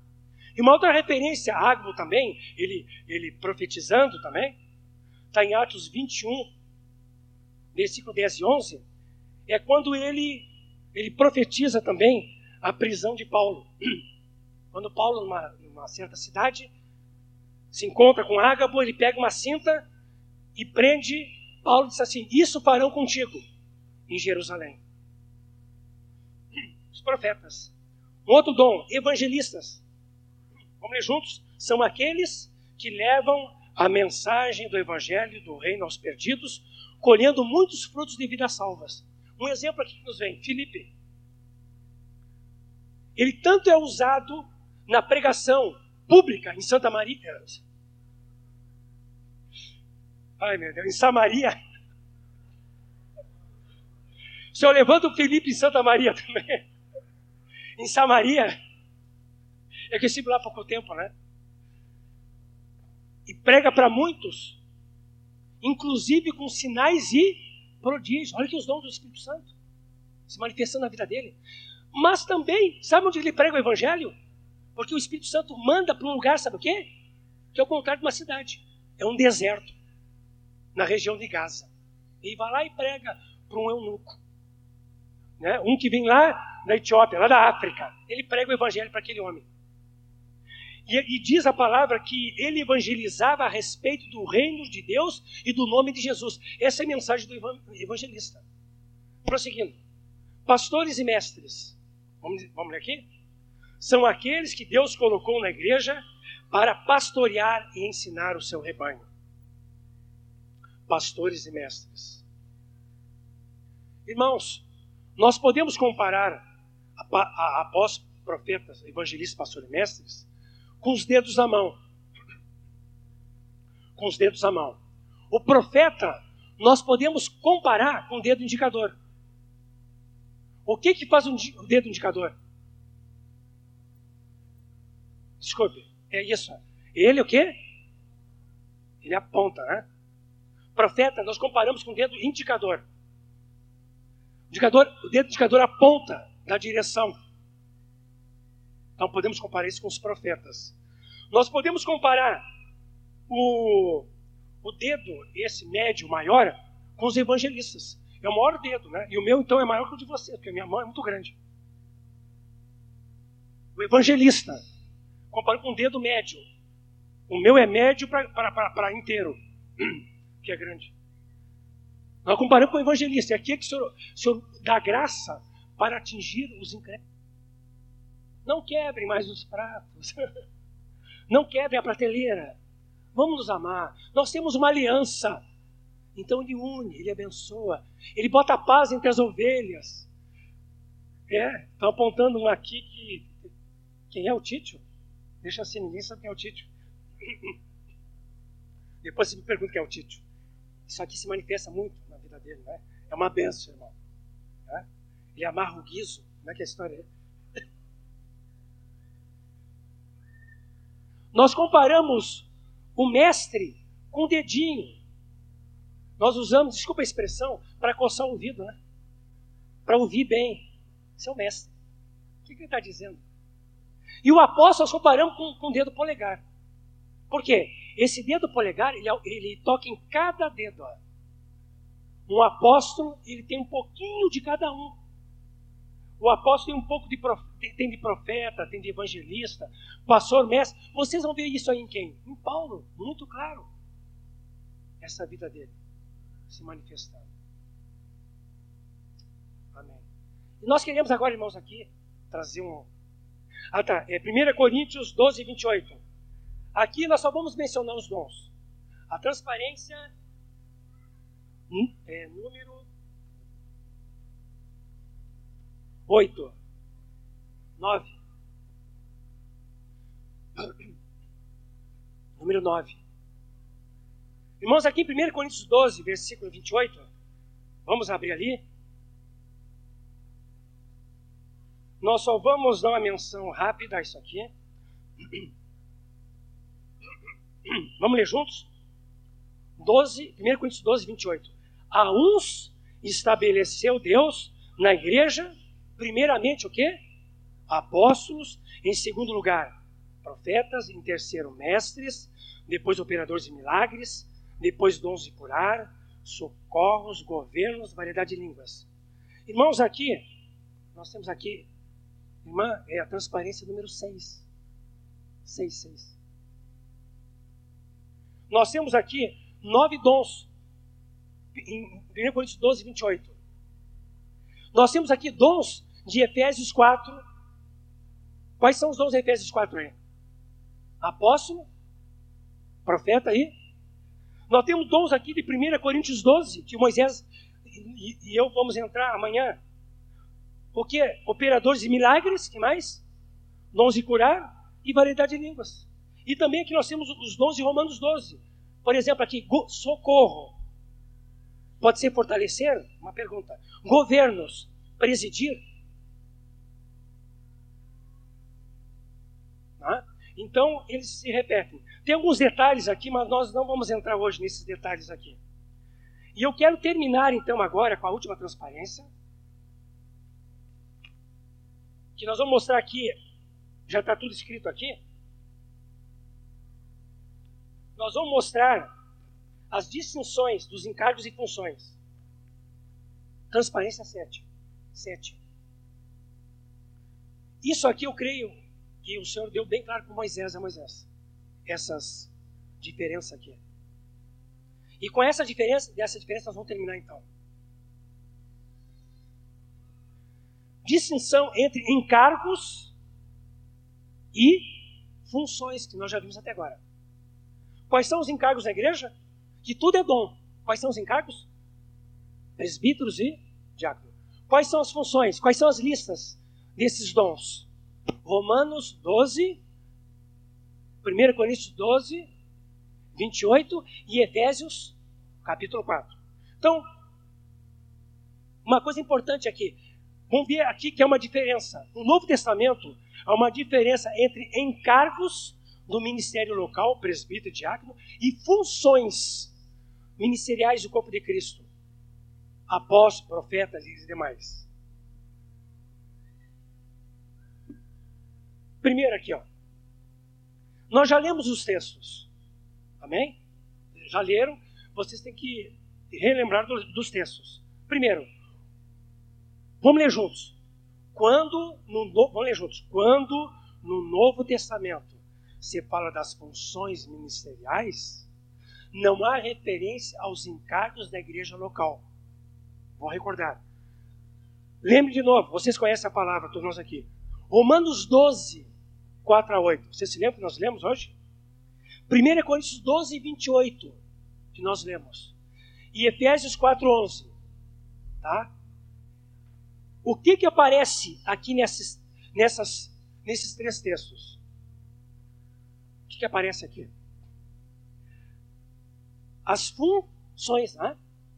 Ali, ali por, por, exemplo, aparece, ali fala de, de, de presbítero e diáconos? Fala? Não fala. Então, quando o Novo Testamento se fala das funções ministeriais, tá? Romanos 12, 1 Coríntios 12, Efésios 4, não há referência dos encargos da igreja local. Deu para entender? Segundo,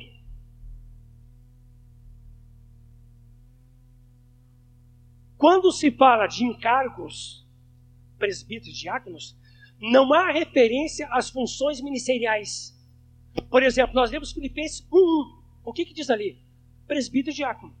Ali não fala de apóstolos, de evangelistas, dom de curar, profecia. Não fala.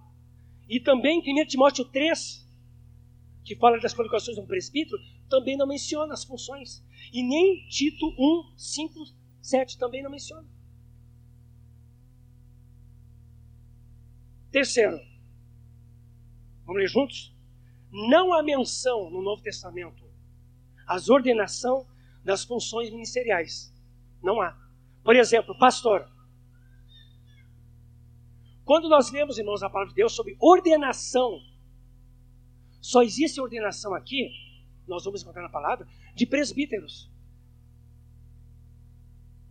E, a, e também dos diáconos. Mas tu nunca vê aqui né, sendo ordenado, por exemplo, quem tem dom de cura. Vamos chamar aqui, vamos impor as mãos e vamos ordenar os irmãos têm dom de cura. Não tem. Para presbítero e diácono tem. Agora, por exemplo, irmãos aqui do, so, do socorro, né?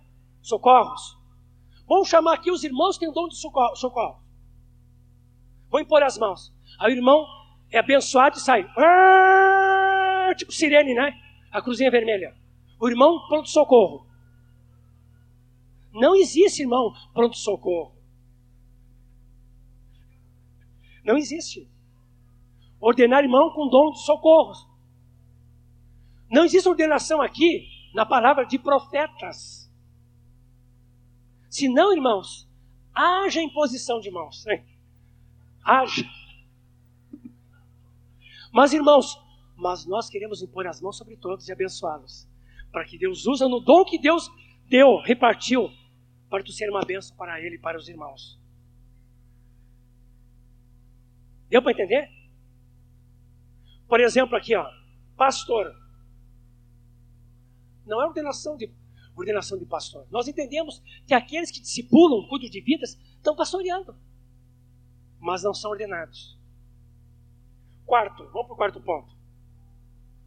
O Novo Testamento fala claramente da ordenação de presbíteros e diáconos, viu? Atos 14, 23. Só para ler esse texto aqui. Bom, vou dar referência. Os irmãos lá em casa. Atos 14, 23. Diz, diz que Paulo ia em cada cidade e por onde eles iam, eles ordenavam o quê? Presbíteros.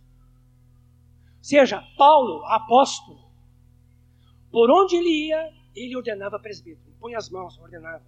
A igreja reconhecia o ministério. Mas o apóstolo é que apontava aquele que se levantar para se ordenar presbítero. Por aí, há grupos que têm eleição de presbítero. Quem acha que o Rogério pode ser presbítero aqui em Porto Alegre, levante a mão. Quem acha que não? Oh, oh, opa. Quem acha que o Nelson tem que ser bispo? Pastor, presbítero. Olha, isso aí é uma coisa perigosa. Então, o que, que havia na igreja da localidade? Que o Senhor tem restaurado hoje e que nós procuramos viver assim nós nos relacionamos com os irmãos da localidade. Para ter uma ideia, no mês passado, Rogério e eu, com Erasmo, estivemos ordenando presbítero, Mário, lá em Santa Maria, em Samaria. O Mário, eu, nós já andamos juntos três anos. Três anos juntos. E eu estou discipulando ele. Muitos se converteram. E, e ele evidenciou o pastoreio na vida dele. Chegou uma hora, o Senhor disse para nós: Bom, vocês que estão apostolando, discipulando e abençoando irmão lá, então é hora de impor as mãos. Agora, por aí, irmãos, tem cada imposição de mãos que é terrível. Desculpe, aqui eu posso abrir um pouquinho o coração. Eu já peguei cada uma. Ordenar presbítero, o pastor, o que quer dizer por aí? Missionário, evangelista, nem sabe como é que é a vida dele. Não sabe como é que ele trata a esposa. Trata bem, bem a surra. Não sabe como orienta os filhos. Não sabe como vive, se é um homem santo. Não sabe se um homem que tem as finanças em dia, em ordem. Testemunho de fora, não sabe como está. Houve um caso, numa cidade do Alegrete. Não é por ser Alegrete, porque de lá sai coisa boa. Diz que uma congregação lá recebeu um pastor. Ele foi lá, pregou muito bonito, muito bem. Vai ser nosso pastor. Pode morar na casa pastoral. É uma, é uma casa diferente, viu? Casa pastoral. É uma casa que a congregação tinha. Pode morar aí. Tá bem. O irmão lá pregava, tal, morou ali. E aconteceu que domingo para segunda, depois da reunião, alguns irmãos apareceram na casa do pastor lá. E chegaram lá, não tinha ninguém. Bateram na porta, ninguém bateram, ninguém, ninguém, e aí aquela agitação. O que, morreu? O que, que aconteceu? Foi arrebatado, mas ninguém nos avisou. Né? O pastor foi arrebatado e não nos avisou que tinha sido arrebatado, né? Aí descobriram que ele tinha fugido. Ele pegou os móveis da casa, botou no caminhão de madrugada e se mandou. Foi embora. Que pastorzinho, né? Irmãos, tem muita gente por aí imatura, débil na fé, novinho na fé e estão ordenando para ser presbítero na igreja, para ser apóstolo. Eu falo isso com dor, viu, irmãos? Nós já vimos cada uma por aí. Coisa assim terrível, eu nem vou falar mais. Fico as coisas boas do Senhor. Mas, irmãos, o Senhor tem chamado aqui o presidente de Porto Alegre, tem chamado aqui, ligado a nós, viver com seriedade. E não impor as mãos precipitadamente sobre ninguém, a não ser que o Espírito Santo confirme. Este é um homem de Deus. Porque o Senhor assim o disse. Amém. Ponto 5. Todo presbítero tem um encargo na igreja, é um pastor, tem uma função. Mas nem todo pastor, por exemplo, um discipulador, é um presbítero. Ou seja, o presbítero é bispo e é o que também? Pastor. Um dia eu gostei que o Erasmo falou que o pastor, que os pastores são extensão do pastoreio de Jesus. Que coisa linda, né? Ou seja, quando tu pastoreia uma vida, tu está representando Jesus. Tu está estendendo a vida de Jesus. Amas-me, apacenta meus cordeirinhos. Né? Esse é o coração do pastor. E temos entendido, irmãos, temos entendido que todo aquele que cuida de uma vida, que discipula uma vida ou mais, é um pastor. Então todo presbítero é um pastor, como, como muitos aqui. Mas nem todo pastor, aquele que discipula, é um presbítero. Ponto 6 e último. Vamos ver. Todos aqueles que têm um encargo na igreja local podem ter uma ou mais funções no corpo de Cristo. Por exemplo, Pedro. O que que Pedro era apóstolo, não é? Está em Atos 15. Mas Pedro também era o quê? Presbítero. 1 Pedro 5.1. Eu presbítero como vós, Pedro diz. Então Pedro era, era apóstolo, que é, eh, ele era apóstolo, uma função na igreja, e também Pedro era presbítero, um encargo na igreja. Em Jerusalém. Ele era apóstolo em Jerusalém. Não precisa sair para ser apóstolo, né? O apóstolo não é apóstolo porque ele sai para fazer um trabalho. Ele é apóstolo porque é um dom que está na vida dele. É, quer dizer, ele é um dom de Deus que está nas mãos de Deus e Deus deu o deu à igreja. Vamos ficar em pé. Vamos ficar de pé.